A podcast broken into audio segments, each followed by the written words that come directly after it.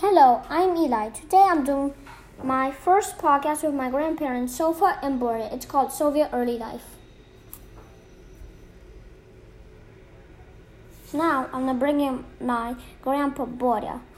What's your mother and fa- daddy's name? My mother's name is Emma. She died. My father's name is Israel. He also died.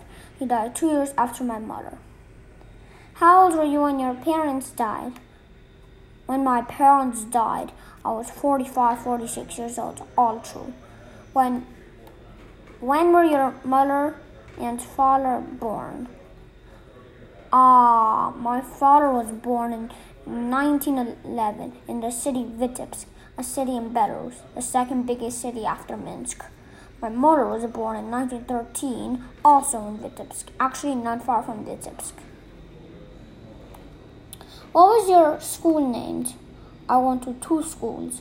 The first school, my first school, was number 13. That school is when I went into grade one. Then we were boys in one school, girls in another. 13 school was just for boys.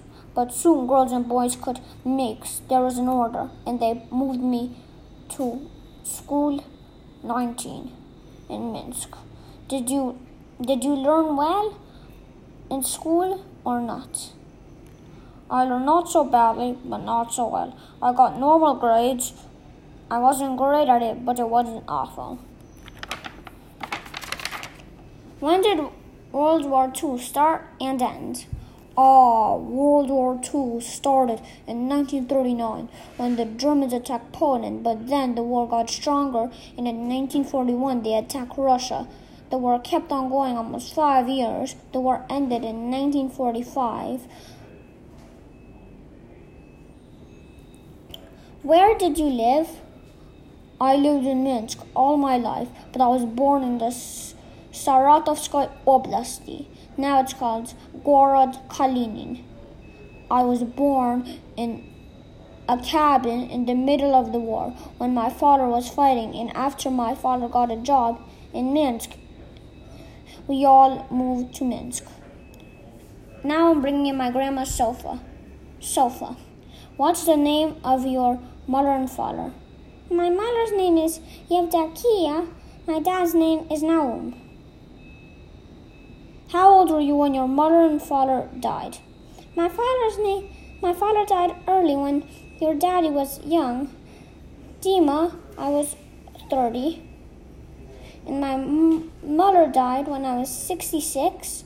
I was young when my father died. Your daddy was a baby. He was one and a half years old when my father died. When were your mother and father born? My mother was born in 1928 and my father in 1923. What was the name of your school? My school was number 51. Did, did you wor- learn well in school or not? I I always tried to learn well. I always did the work. I worked very hardly. Where did you live? I lived in Minsk where I was born and lived until we moved to America. Where did my daddy go to school? Your daddy went to school number 40 for